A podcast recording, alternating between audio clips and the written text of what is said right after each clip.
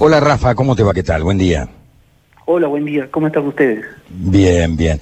Bueno, deseosos de saber cómo es esta esta experiencia, ¿no? Nosotros tratamos de escribir en el día a día lo que estamos viviendo, lo que significa la cantidad de contagios, esto de seguir estadísticas en el día a día, pero meternos en alguien, en alguien, en una persona de carne y hueso que lo ha vivido, me parece que es una experiencia que realmente merece ser contada, ¿no? Eh, contanos cómo, cómo crees o cómo te contagiaste en caso de que hayas sabido cómo lo hiciste y cómo la pasaste.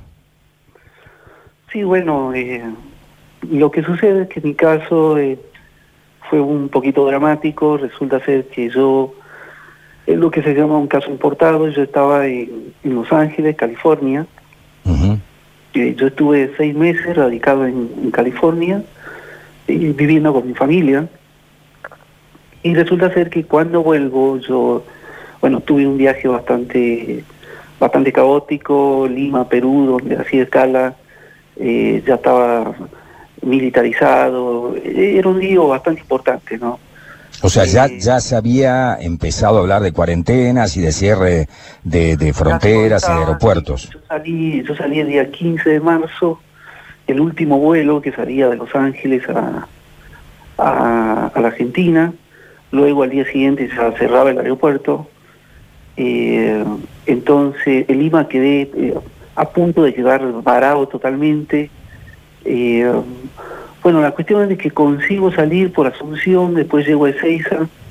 Yo estando ya en, la Argentina me voy enterando que mi familia en Los Ángeles eh, estuvo, estuvieron un, grupo importante de mi familia estuvieron muy mal y lamentablemente mi, tía falleció, mi, mamá oh, también.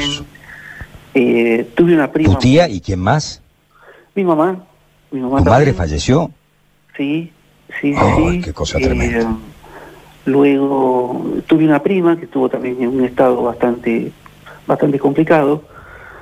Eh, bueno, yo acá, eh, ya estando en Buenos Aires, yo tengo el, resultado, yo, bueno, aviso, yo aviso a las autoridades que, que bueno, yo venía de Los Ángeles, luego me hacen el, el hisopado y yo doy positivo, estoy internado y cuando yo estoy internado es que me voy enterando de, todas estas estas situaciones, digamos, en, Los Ángeles. Yo, estuve internado eh, 27 días. La verdad que en mi caso personal no, no tuve mayores complicaciones. Sí estuve, sí estuve mal. Eh, sí tuve, yo no tuve eh, complicaciones respiratorias, que eso es una gran, gran ventaja de cualquier eh, paciente de, COVID, ¿no? Yo no tuve problemas respiratorios, eh, pero sí esta situación de, dramática, digamos, en algún punto de, tener que hacer el seguimiento de lo que le pasaba a mi familia en, en, Los Ángeles y, y desde mi internación, ¿no? Mm, ¿Y cuánto tiempo estuviste internado? ¿14 días? No, no, no, yo estuve internado hasta que yo fui, yo estuve eh, internado en el hospital de Merlo, eh, es un centro de infectología, especializado en infectología, el Hospital Malvinas Argentinas, no, perdón, Héroes de Malvinas, el Hospital de, Merlo, y yo fui el primer paciente del hospital.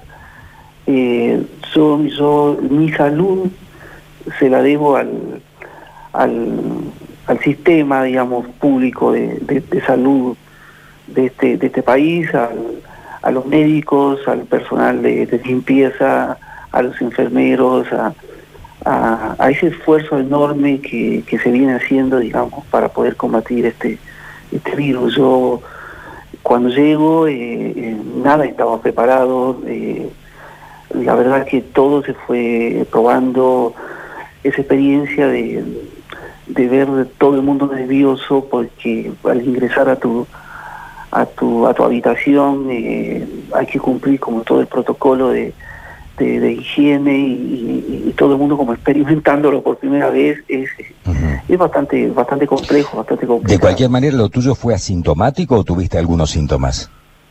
Mm, yo creo que podría ser eh, asintomático, podría llamarse asintomático porque, digamos, yo no tuve ninguna crisis respiratoria, yo no tuve ningún problema, eh, digamos... ¿Perdiste el sentido del gusto? Sí, perdí. Yo, bueno, lo que a mí me pasó fue, yo tuve altas temperaturas, tuve mucha fiebre, pero muchísima fiebre. Yo calculo que hubo unos 5 o 6 días que dormí, lo único que hice fue dormir, dormir, dormir. Eh, tuve un dolor como una opresión en el pecho bastante, bastante rara. Eh, perdí el gusto, perdí el apetito, perdí el olfato. Perdón, que yo lo fui recuperando, digamos, con el tiempo. Ahora creo que estoy, después de dos meses, todavía como en una fase de recuperación de, eso. Mucho dolor de cabeza. Eh, lo que se podría llamar como una gripe mucho más fuerte, ¿no? Pero con otras características también, porque... No mocos, no dolor de garganta. No mocos, no dolor de garganta, ni infección pulmonar. Eh, pero el resto sí, me, pasó de todo, digamos. Eh, pero con un control muy estricto, digamos, de oxígeno en la sangre, de, la fiebre, es como un como digamos como un acompañamiento muy muy preciso de, hacer este esta revisión médica dos, tres veces por día, y, que es la única manera, digamos, también ya puestas adentro del hospital de, saber cómo estás. Mm. yo también ingresé, lo primero que yo vi un trabajo enorme para poder, eh, digamos, sacarme una placa, porque era ingresar con, a donde yo estaba con, con los equipos, eh, saqué esa placa yo demoré mucho en ser negativo. Eh, yo tuve, tuve a dos exámenes, dos eh, hisopados más eh, hasta poder dar hasta poder dar negativo, o sea, fue un proceso largo de 27 días. Claro, como le pasó, bueno, a, algunos jugadores de fútbol, que sé yo, que, que no, no, no dieron negativo a los 14, 16, 17 días, sino que tardaron un mes prácticamente, vos 20, 27 días. Lo más duro para vos ha sido ir asimilando lo que estaba ocurriendo con tu familia en Los Ángeles. Sí, porque fueron, o sea, fuimos cuatro casos absolutamente distintos. Yo, se podría decir, prácticamente asintomático. Eh, mi prima estuvo estuvo en coma, ella tuvo ayuda respiratoria, tuvo respirador y luego han experimentado con ella el, el civil que es una droga... Eh, sí, es un antiviral. Sí, un, antiviral fuerte, muy fuerte, y, y, la sacaron de esa situación. Eh, mi tía ya tenía como una situación de un, cuadro de, enfermedades anteriores bastante complicado, y mi mamá dio mucha batalla, ¿no? Mi mamá la peleó mucho, estuvo dos semanas en las cuales, si bien era una persona grande de 75 años, pero pero bueno, eh, tenía mucha salud, ¿no? ella no tenía ninguna enfermedad anterior, pero la verdad que, y eso lo tenemos que pensar muy bien, en los adultos mayores cuando se aloja el virus es tremendo, es letal, no hay prácticamente no hay escapatoria. Eh, es una situación muy, muy, pero muy crítica. Eh, por eso que tenemos que ser muy conscientes, hoy por hoy ya lo sabemos, ¿no? O sea, Sí, sabemos todo, pero tenemos comportamientos sociales que eh, indican como que no sabemos. Ya se ha dicho todo lo que tenemos que saber con respecto al virus, pero ahí sigue habiendo personas, digamos, que no hacen caso omiso a todas las indicaciones, lamentablemente, ¿no? y gracias a Dios no son la mayoría, ¿no? Son una pequeña minoría. Sí, y, y yo considero por mi experiencia de vida lamentable que el aislamiento social más que obligatorio, severo en relación a los adultos mayores, lo, lo, tenemos que hacer, se lo tiene que hacer.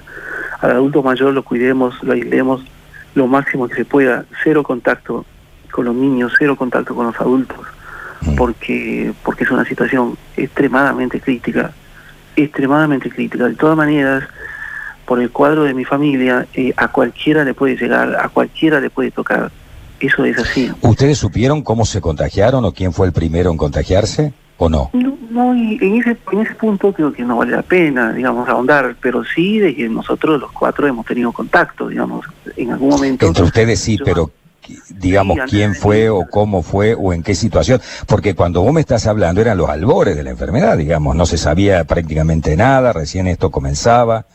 Eh... Pero la ciudad de Los Ángeles, una ciudad cosmopolita y una ciudad grande, eh, ya tenía un contagio Eh, Importante. ya se realizaba en las calles mismas, ¿no? Entonces yo tenía mucho movimiento en las calles, mi prima también, mi mamá también, eh, mi tía no, mi tía tenía mucho miedo de la enfermedad ahí y ella estaba muy aislada, estaba como muy cuidada. Mira vos, falleció, pobrecita. Sí, sí, sí, teníamos como cuatro casos absolutamente distintos, pero como con mucho contacto, con mucho con mucha vida, digamos, en, en la calle y el virus ya, ya andaba circulando.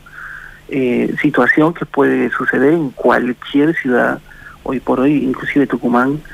Eh, digamos, nosotros tenemos un aislamiento eh, preventivo y, muchas situaciones de las cuales ya iniciamos nuestra nuestra vida social, digamos, más más cotidiana, pero ayer tuvimos 11 casos, entonces es para cuidarse siempre y ya no como no solamente a nivel individual, sino que esta idea de que de que como sociedades, digamos, como, como ciudades, como, como pueblos, hay, que tener una conciencia de, de, que, de saber de que en cualquier momento la situación se puede dar vuelta.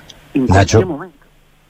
Sí, eh, consultarle a, a, Rafael particularmente algo que venimos hablando mucho en los últimos días. Se sabe que la donación de plasma de personas que se han curado ha aportado mucho a personas que están enfermas. ¿Alguien te convocó? ¿Pudiste donar plasma? ¿No lo han hecho? No, mira, mi caso es, eh, sí, diría sí, mi caso es el siguiente. Yo, eh, estando internado, yo, nosotros tenemos un grupo, inclusive recuperados, eh, nosotros tenemos mucho el apoyo, los recuperados, me refiero, de la red solidaria de Juan Carlos.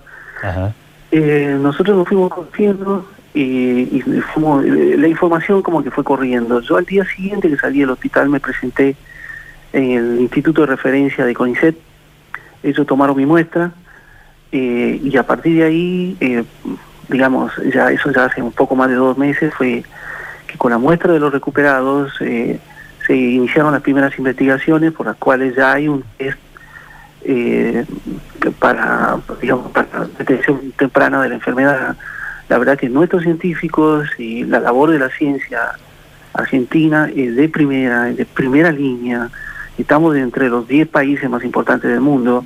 Entonces, este fue un trabajo, es un trabajo muy importante que ellos están haciendo. Más o menos a las 48 horas me entregaron ya el resultado de que yo tenía generado los dos anticuerpos necesarios para poder hacer la donación de plasma. Y yo en Buenos Aires hice dos veces donación de plasma. Ah, muy bien. Eh, en, el, CEMIC me, me acerqué eh, como voluntario eh, y, más que eso, eh, digamos, estamos en una campaña, hoy por hoy ya inclusive eh, en la Cámara de Diputados de la Nación se presentó... Sí, se ha presentado un proyecto ahora conjunto, así es. Sí. Eh, Medio tarde los muchachos reaccionaron, pero bueno, este, estamos llegando, estamos llegando. Es un poco también lo que me pasó en Tucumán, cuando yo llego no, no se hacía donación de plasma, entonces comienzo como a ser un poquito molesto en relación a las autoridades hasta que la semana pasada ya se comenzó a realizar el proceso de donación de plasma. Yo también voy a donar en, Tucumán, pero más que todo generar conciencia de, que es el único tratamiento del cual podemos eh, avanzar, digamos, en cuanto al, al, a lo que sucede con, con algún paciente crítico, ya estando, digamos, dentro de del, del, tratamiento dentro de un hospital, el único recurso posible hoy por hoy es el plasma. Es lo único, exactamente. Lo único es el cuidado la conciencia social y el plasma. Es lo único que tenemos hasta el momento. Rafa, se nos agotó el tiempo, lamentablemente. Podríamos estar un rato largo charlando contigo. Eh, queremos decirte en nombre de todos los integrantes del programa que sentimos muchísimo el derrotero tremendo que ha tenido tu familia, la muerte de tu tía, la muerte de tu madre eh, por coronavirus y bueno, y felicitarte por la conciencia social que vos tenés y esto de prestarte a hablar con los medios de comunicación para generar conciencia y fundamentalmente sobre el final, ¿no? De la nota, pero generar conciencia sobre lo importante de que todas las personas que fueron atendidas y han salido con vida de esta enfermedad eh, se hagan la prueba para ver si pueden ser donantes de plasma porque es lo único que tenemos para salvar vidas hoy. Eso, Rafa, muy importante. Sí, muy, importante. Te agradecemos mucho. Muchas gracias a ustedes.